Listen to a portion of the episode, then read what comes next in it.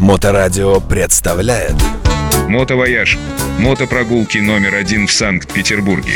Все ключевые мотопрогулки и мотоэкскурсии были придуманы, опробованы и обкатаны здесь, нами. Привет, друзья! С вами Андрей, архитектор Макаров и компания «Мотовояж». Мы с вами продолжаем цикл истории о городе Санкт-Петербург. Мы катаемся на мотоциклах далеко не первый сезон, а наоборот на данный момент 16 сезон. И продолжаем знакомить гостей и интересующихся нашим городом с его великолепными достопримечательностями. И сегодня у нас тяжелая артиллерия. Сегодня мы поговорим с вами о Михайловском замке. Павел I умер там же, где и родился. И это самая интересная часть истории. Об этом расскажу в самом конце. А пока в 1796 году Павел I приходит к власти. И он начинает так этому сильно радоваться, что издает невероятное количество самых разных законов, одни из которых совершенно идиотские, другие из которых нелепые, а третьи, наоборот, интересные, а четвертые, наоборот, великие.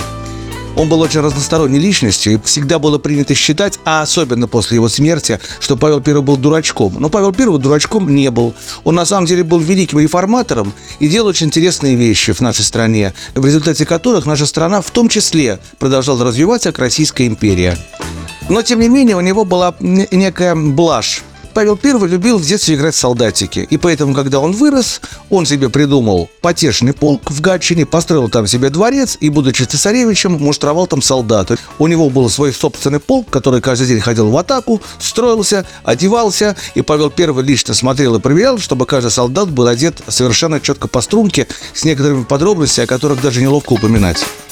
Как только Павел I приходит к власти, он начинает строить себе замок. Павел I всегда хотел жить в крепости. Он всегда боялся, что его убьют в Эрмитаже, точнее в Зимнем дворце. И чтобы его не убили, он решил себе построить замок, оградить его рвом, поднять цепные мосты, чтобы это была настоящая средневековая крепость, потому что Павел I очень любил крестоносцев. И ему в этом сильно повезло. Потому что в этот момент, в конце 18 века, Наполеон идет в атаку. Он атакует всю Европу, проходит чесом всю Италию, завоевывает Мальту и выгоняет рыцарей Мальтийского ордена, тамплиеров из собственного замка, и у них не остается дома.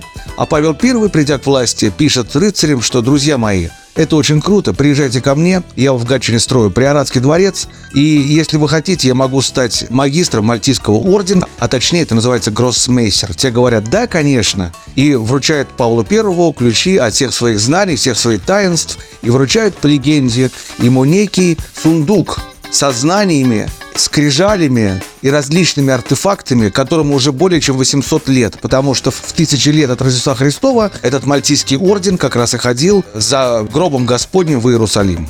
Павел I забирает этот сундук и, по легенде, прячет его в строящемся Михайловском замке. Михайловский замок ему начинает строить архитектор Василий Баженов. Но когда Василий Баженов узнает о вот этих вот мистических эм, интересах Павла I, то он в ужасе сбегает с этого проекта, и Павел I назначает архитектором Веченцу Бренну.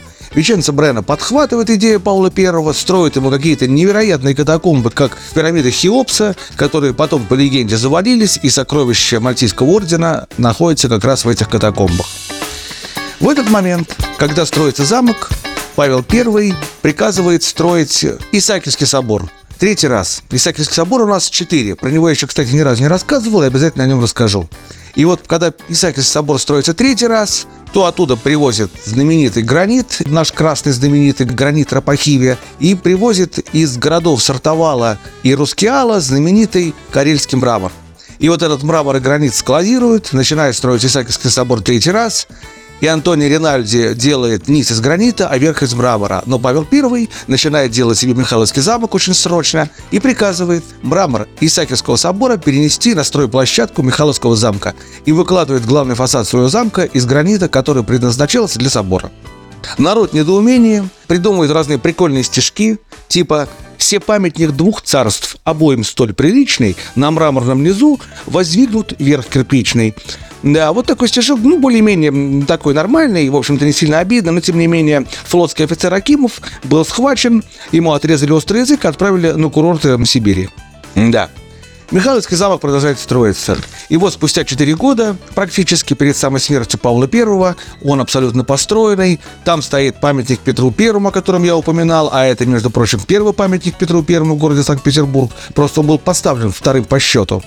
Памятник стоит на устое гранитном, замок окружен рвом, различные системы рвов и каналов окружают замок. Это совсем не так, как было сейчас напротив заднего входа в Михайловский замок или переднего, потому что э, трудно понять, куда он развернут. Сейчас главный вход находится лицом к Невскому проспекту, условно говоря. А на самом деле главный его вход находится лицом к летнему саду и лицом к Марсовому полю. И вот напротив главного входа, который находится напротив летнего сада, стоит мост. Потом этот мост перенесли правее и назвали его Первый инженерный. Как раз на нем стоит Чижик-Пыжик. Да, ну и теперь самое интересное, конечно. Павел I в Москве знакомится с некой Анной Лопухиной. У Павла I был сдернутый носик, и у Анны Лопухиной был сдернутый носик, и они сильно понравились друг другу. Павел I так и восхищен этой дамой, что когда она танцует в перчатках лососевого цвета, это такой оранжево-розовый цвет, то, соответственно, она обронила перчатку, и, конечно же, Павел I ее отдает архитектору Веченце Бренни и говорит, покрась мне фасад вот по этому понтону, по этому колору. И вы видите Михайловский замок, который покрашен в цвет перчатки Анны Лопухиной. Еще случай. Анна Лопухина танцует в легкой тунике в стиле модерн. Модерн, конечно, будет через сто лет, но приблизительно она так и выглядит в легкой греческой тунике, потому что у нас появляется классицизм, который вводит Екатерина II. Он сменяет пышное барокко и пышное рококо, где дамы ходят в пышных юбках, которые называются роба на фижмах. Роба – это значит платье, а фижма – это значит фишбон, рыбиная кость. Есть такая фирма фишбон. Вот фижма – это и есть фишбон. И вот все дамы танцуют на балах. Павел Первому это нравится, потому что он считает, что туника – это революционерка, потому что задолго до этого Людовика XVI отрубили башку во Франции. И поэтому он приказывает всем дамам носить только пышные робы на фижмах, а никакие революционные туники. Но Анна Лопухина, конечно же, одевает оранжевые перчатки и, конечно одевает тунику. И Павел I так этим проникается, что у него в голове происходит переворот сознания, и э, он вводит закон, который запрещает носить платья робы на фижмах. И с тех пор все дамы с 1800 года одеваются уже в туники. Если посмотрите историю моды, то вы легко увидите сами. Итак, Павел I заселяется в замок, становится гроссмейстером Мальтийского ордена. Павел I интересуется масонами.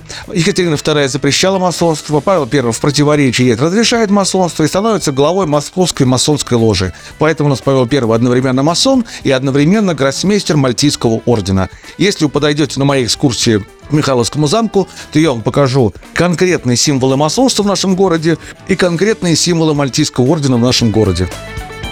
Как только он заселяется в замок, и прожив там буквально 40 дней, Павла I убивает ударом табакеркой по виску. Это целый заговор, и во главе его стоит, оказывается, английская разведка.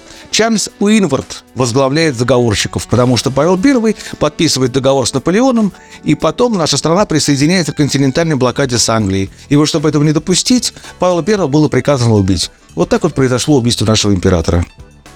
Михайловский замок сразу же превращается в инженерное училище. И там учится э, молодежь нашего города, которая хочет стать инженерами. Рвы Михайловского замка засыпают. Остался только один небольшой ров, который существует сейчас. Гранит рвов разбирают и делают из них устой разных мостов. Например, гранитный устой египетского и пантелеймоновского моста сделаны как раз из разобранного рва Михайловского замка. И вот когда Павла I убивает, то, конечно же, появляется легенда о том, что каждую ночь, или почти каждую ночь, или иногда Павел I в белом одеянии со свечкой появляется в окне в своего кабинета, там, где его убили, в своей спальне. А когда Павла I убивали, он сказал, да, на тот свет идти, не котомки шить. Так вот, эта легенда, она давно у нас витает в городе, но это интересный факт. Дело в том, что эта легенда, о ней есть точное время появления. Точнее, есть точное время того момента, пока ее еще не было. И я сейчас объясню. Дело в том, что в инженерном училище учился молодой Достоевский. И его друг литератор молодой Григорович. И вот этот Григорович писал записки и дневники о том, как они учились. Он описывал в мельчайших подробностях все, что происходит в замке. А это было в 1840-х годах, то есть спустя практически 40 лет после убийства Павла I. И вот в этих записках нет ни единого слова про дух Павла I, про его привидение. Это значит что? Это значит, что он еще не был придуман к этому моменту, а значит, дух появляется не раньше 1850-х годов. Скорее всего, туда проник один из учеников, одел белую одежду, встал со свечкой в окно, и его там случайно увидели. Вот так вот и возникла эта легенда.